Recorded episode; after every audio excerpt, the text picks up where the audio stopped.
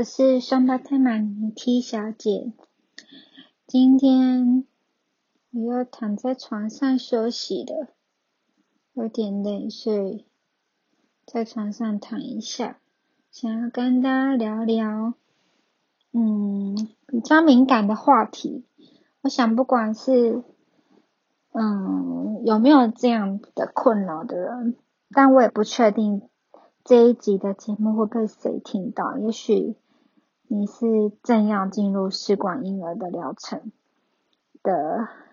男生或女生，或者是你刚好身边有亲朋好友，他正在秘密进行，或者是公开的进行试管疗程的一个 ING，或者是你想你你想说会不会自己就是一个不孕症的患者？对，那今天的今天的标题下的比较 over 一点，就是没有想过我是不孕症患者。是的，确实，我真的从头到尾没有想过，所以没有错，我的双胞胎是透过试管疗程所怀上的。那其实不孕症的话，其实以现在来说是蛮常见的，只是说。嗯，大家会不会去公开谈论自己是不孕症患者？我想现在还是偏少数，毕竟这是有关个人隐私的问题。即便有可能是亲友，很多亲友也都不知道。哎，可能就是我们正在进行这个疗程这样子，或者是曾经做过没有成功受孕的一个状况。那不孕症其实台湾来说真的很常见，十对就有有好像有七对，反正它的那个不孕率是蛮高的。但是其实大家有可能不知道自己就是不孕症患者。那其实不孕症的话，其实就是两个夫妻，一个男女两个人结婚，就是嗯正常性行为超过一年都没有受孕啊。对，也不一定要结婚，就是你们没有在在避孕的时候，没有在避孕的状况下，这样子正常活动超过一年都没有都没有怀孕的一个状况，就是不孕症。那其实年纪的话，大家都会觉得说，是不是高龄就一定是不孕症？其实不一定，高龄就是不孕症，但。大部分的高龄有可能会有不孕症的一个状况，就是可能因为卵卵子的品质没有那么好，所以而导致的不孕症。那其实我本身既没有高龄，算蛮年轻的吧，还不到还不到高龄的一个定义。对，高龄的定义下是应该是三十四岁吧？对，所以因为我也没有超过三十四岁，然后。真的没有想过自己真的有不孕症的一个问题，这样子。那其实男生女生的话都会有影响。那其实男生的状况一般来说，我觉得会比较简单呢，因为像男生通常就是精子活动力不好，或者是心态不佳。那活动力不好很常见，有可能是因为男生。这个时期工作的一个状态或压力，生活作息比较不正常、不稳定，所以有一个这样的状况，精虫比较不好的一个状况。那有有可能比较严重，就像说是，嗯，比较要要处理的，像说精，嗯，那个叫做什么，睾丸就是出不来，那个精子出不来，就阻塞型的，然后或者是无精症。对，那或者是它的数量真的是非常非常非常的少，对，像这种就比较特殊，比较难处理。那这些这几个比较特殊男生的状况，就一定要借由就是人工生殖的方式来受孕。那前面刚提到的那个活动力不好、心态不好，那其实可以借由生活、饮食、运动去调整而改善的，所以。其实也不用太担心。那女生的部分，我就觉得真的是会比较复杂一点。女生的话，如果又牵扯到高龄，那可能就会考虑她那个卵子的品质是不是没有那么好？加上可能卵巢又又衰退，卵子又少的一个状况，就更难受孕。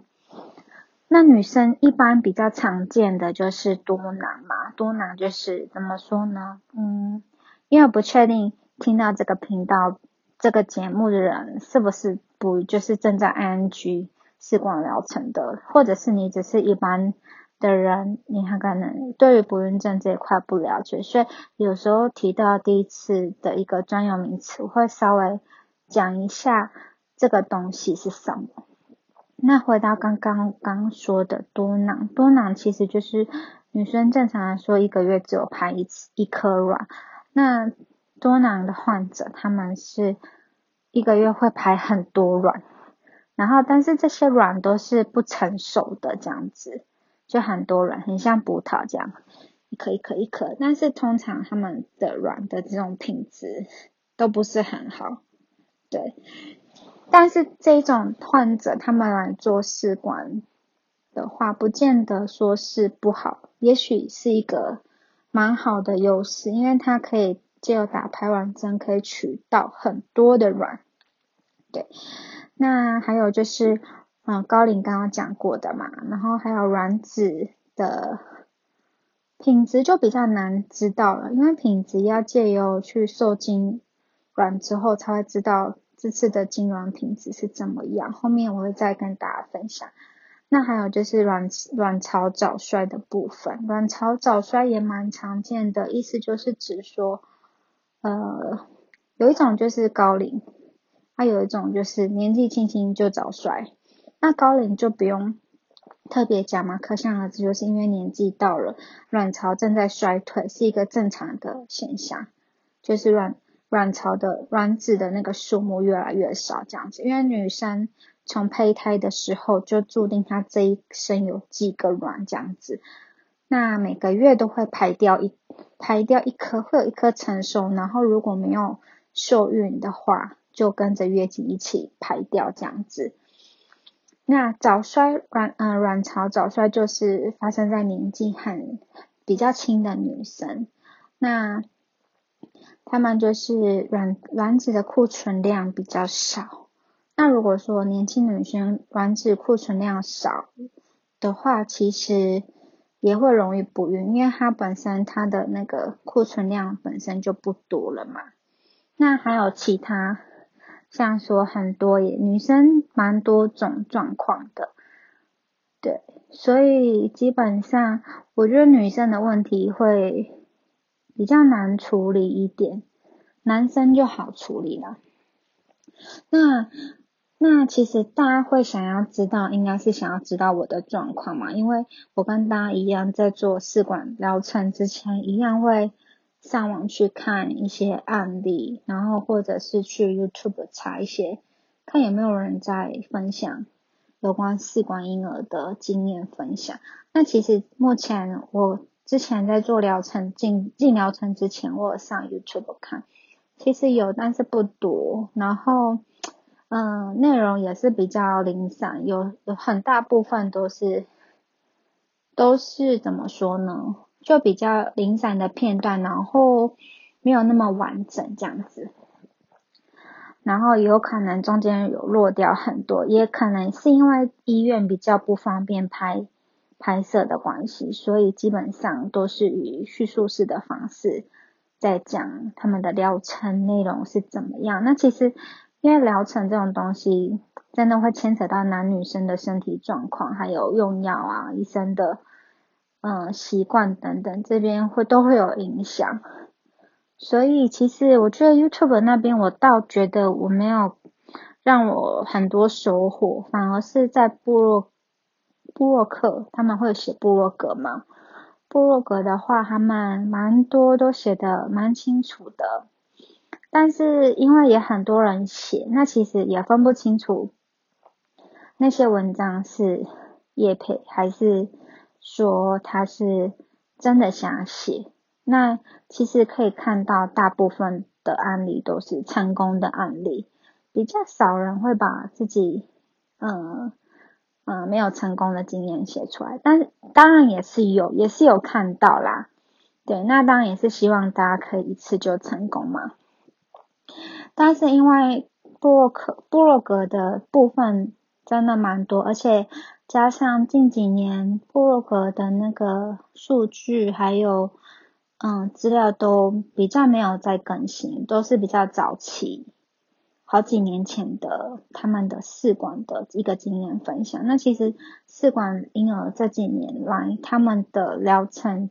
有在做进步，然后技术也比较好，所走的疗程也从以前比较常走长效疗程，现在都走短效比较多，所以还是会有一些不一样这样子。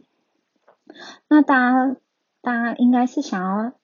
嗯，如果应该是说听到这个节目或者是这个标题，代表说你对这个议题对这个题目。是有兴趣的嘛？那我会把我的状况分享给大家知道，因为我之前也是希望说可以找到跟我同样状况的病人，然后甚至最好是同样的医生，这样子会比较对于疗程会比较知知道，那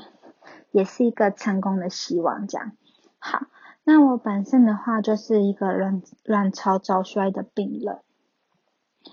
对，非常。意想不到吧？因为我自己也没有想过我自己卵巢早衰，因为我年纪刚讲到也不到高龄，算蛮年轻的。然后加上我从小生理期到一直到那个怀孕前的时候，生理期都是非常的正常，然后也很少经痛啊、不舒服什么的，像那些嗯天数什么的都很正常，所以。外观来看也没有什么肥胖或者是多毛，就有可能是多囊嘛。啊，我都没有，我就是一个外表正常的一个一个人，然后月经也正常规律，也每个月都会来，所以基本上在经期这个部分其实没有让我太头痛，所以也没有想到说，哎，自己原来身体上有一些状况是不知道的这样子。那为什么会卵巢早衰？其实我查过资料，其实很大部分就是因为现在的大环境的关系，加上应该是说很多加工食品，对，很多加工食品的存在，那我们现在就很容易吃到加工类的东西，加上可能本身的体质是是这样子，所以。导致的，所以呃，医生后来有建议我，就是尽量不要吃加工类的东西，这样子。所以我刚刚讲到，我就是一个啊年轻的不孕，就是年轻的卵巢早衰的一个病人嘛。然后所以会怎么会怎样发现的？是因为就是跟先生结婚一年一年多吧，差不多一年多左右。那都没有受孕，都没有成功怀孕。那我们这一年其实也都没有没有避孕，虽然说都很忙，但是通常会看一下，差不多的时间就会就会做一下。但是奇怪就是奇怪，哎，这样子虽然很忙，然后一眨眼就一年了，就觉得蛮奇怪的。那。就去检查，但是结完婚的是结婚前不是都会有一些婚前健康检查吗？我跟你说，那个检查根本哦就没有用，那个是市政府每个县市的政府，那我们这个县市每这个市的政府有补助免费的那个婚前健康检查，它不是婚前，它就是婚后孕前，就是结婚后怀孕前的一个检查。啊，我跟你说，那个东西根本就没有屁用，因为呢，女生就是检查的很简单呐，女生就是检查身高体重，然后抽个血、验个尿这样子，最基本有关于怀孕的一个数值，女生卵巢的一个状态的数值叫做 AMH，它是就是卵巢库存量的一个指标，就是我刚刚讲到，如果说啊，你是啊卵巢早衰的话，AMH 的数量就会数值就会低。那那如果说是多囊的患者，AMH 的数值就会高。那那 AH 的数值它是每一个年纪都有一个正常的范围，所以要依照那个表去做一个对照，看你现在是几岁，那你抽出来的 AMH 数值有没有在正常范围内？对，那他连这个最基本的东西都没有，就是很一般的抽血身高检查，所以说那没有屁用。然后男生的部分。一样身高血液检查，然后再加一个精液分析这样子。那那时候，嗯，老公检查出来都是正常范围嘛。对，后来就刚讲到，就一年过了，结完婚一年，然后其实结完婚之后，我就想说，呃，那也差不多要怀孕，那就去看中医。我是在大医院的中医看，看中医的，然后就开始做一些。调理身体这样子，那因为其实中医吃中药很要需要很有耐心，但我中间有断掉，就是没有持续一直吃。那其实就一开始有认真吃个几个月，后来中间又断掉了几个月，然后呢，嗯，好像快要一年的时候，又跑去看中医这样子，那医生就觉得说，哎，奇怪，都一年了这样子。就问我中间有没有怀孕啊，或者是流产之类，我就说没有，所以他就说好，那帮我们抽个血检查一下好了。结果一抽出来，我的 AMH 就是一个 borderline，以我那时候的年纪来说，就是正常范围，但是已经在边缘值了，在一往在时间一拖就会就会往下再继续降这样子，所以那时候中医师就跟我说。以你这个，以你这个年纪的，嗯，A N H 的数字的话，嗯，很有可能是卵卵巢早衰，他叫我要赶快去挂不孕症门诊。OK，那我听到当下其实其实蛮紧张的，加上我算是蛮有病视感的一个人，所以当下我回家我就想了一下，过不久我马上就。挂那个不孕症的一个门诊，那不孕症第一次要看的时候，建议都是跟老公一起去嘛。好，所以我们就正式进入不孕症门诊的一个疗程。那不孕症又有分很多种，基本上我觉得比较大大方向的应该是有三种，一种的话就是吃口服排卵药，然后或者是打排卵针。单纯的这样子，那第二种就是人工生殖的疗程，它是一样，就是有可能会吃药，那也有可能是打针，然后之后呢，把先生的精液取出来做洗涤的动作，就是筛选比较好的虫虫，再打进去这样子，这是人工生殖的部分。第三个就是比较复杂也比较贵的一个疗程，就是试管婴儿，那它就更复杂。他还，他前面疗程都差不多一样，打针，然后，嗯，中间就是要多一个取卵的手术，要进手术房进去取卵，那在把先生的精子取出来，啊，先先生的精子如果不是很大的问题，就直接射出来，然后再去再去洗涤筛选就好了，然后再去做受精的动作。那如果说先生的问题比较复杂的话，有可能就是需要做到手术，或者是用其他的方式把它取出来这样子，然后再培养好之后，哎，OK，之后再打进去，就是放到我们女生的子宫里面去做培养、受孕、着床这样子。这是试试管婴儿的部分。那我自己本身的话呢，我其实有做过人工生殖。人工受孕的部分，人工生殖也可以叫人工受孕啊。人工受孕的，人工受孕对，人工受孕的部分有做过。那试管婴儿的部分有做过，所以这两个我都做过。那今天接下来我会想要跟大家比较先分享的是试管婴儿的部分，讲那试管婴儿分享完。嗯，有机会我再慢慢回想我人工 人工受孕的人工生殖的那个怎么说那个过程，因为那个比较久，所以我需要花一点时间。那比较近期的是做试管婴儿，所以这个部分我会先跟大家做分享，这样子包含说我做了几次，那几次试管婴儿，然后呃做了哪些检查。那在试管婴儿的心理上面的调整要做哪些调试？毕竟，嗯，其实试管婴儿对女生来说是一个身体、心理都是一个非常非常大的负担跟压力。哦，现在想起来还是觉得，现在聊到还是会想到那个时候在做疗程的辛苦的。画面，对，然后那饮食要做哪些调整，还要做哪些医生建议我做的运动，包含说，嗯，中间我们会去做取卵手术，那取卵手术其实应该也是大家要进疗程很害怕的一个关卡，毕竟要全身麻醉，然后进去做这个手术。当然，我有听过有些。呃，长期在做试管的人，他们为了要省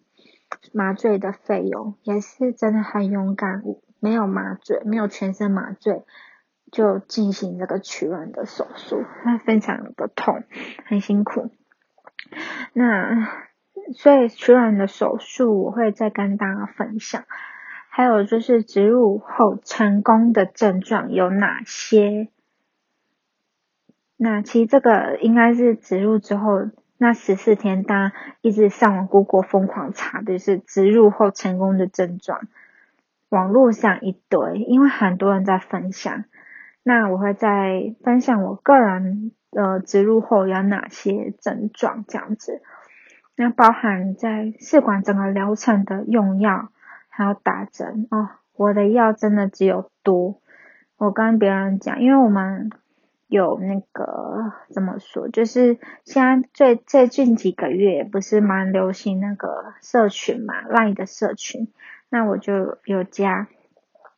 试管的呃社群。对我是呃成功怀孕之后才加进去的，但是中间也是会跟大家如果有问题都会讨论或者是聊天这样子。哦，所以刚刚要讲什么？就是。对我跟大家分享我的用药，或者是有人在问的话，我跟他们分享，他们就说哦，我的药真的是很多，包含我的针剂也用的非常的多，到现在我还在打针。对，然后还有，嗯，中间初期的时候非常不稳定，我一直陆陆续续的都在出血，我觉得好像要失去宝宝的那种感觉，甚至曾经还住院安胎。的一个过程都会分享给大家，还有就是最大家最关心的是试管婴儿整个疗程跑完，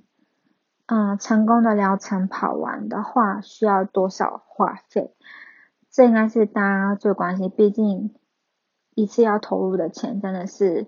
也不算小，所以这个部分我都会再整理出来跟大家分享。那。这是我的试管婴儿的第一集，嗯，之后会再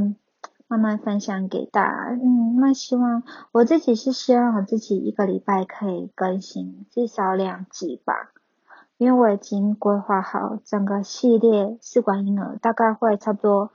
二十到三十集左右，因为真的发生太多事情，所以我就说。我的怀孕过程真的是 血泪过程，因为真的有有哭，然后也有血，就是出血嘛，就是整个过程其实算蛮辛苦的。那如果说身体状况 OK 的话，我会更新到三集，一个礼拜三集或四集，但不一定。但我给自己设定的目标就是一个礼拜至少两集，但什么时候要更新我也还没想好，因为。嗯，身体状况真的有时候很容易感到累，就会想要休息，躺在床上休息。有时候事情比较多，虽然我都在家里安排。对，那再跟大家分享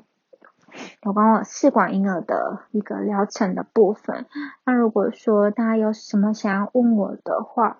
也可以先留言给我，我会先看，或者是想要知道哪一个部分，我也会把它嗯纳入考量，把它做成一集再跟大家分享这样子。那就先这样喽，大家拜拜。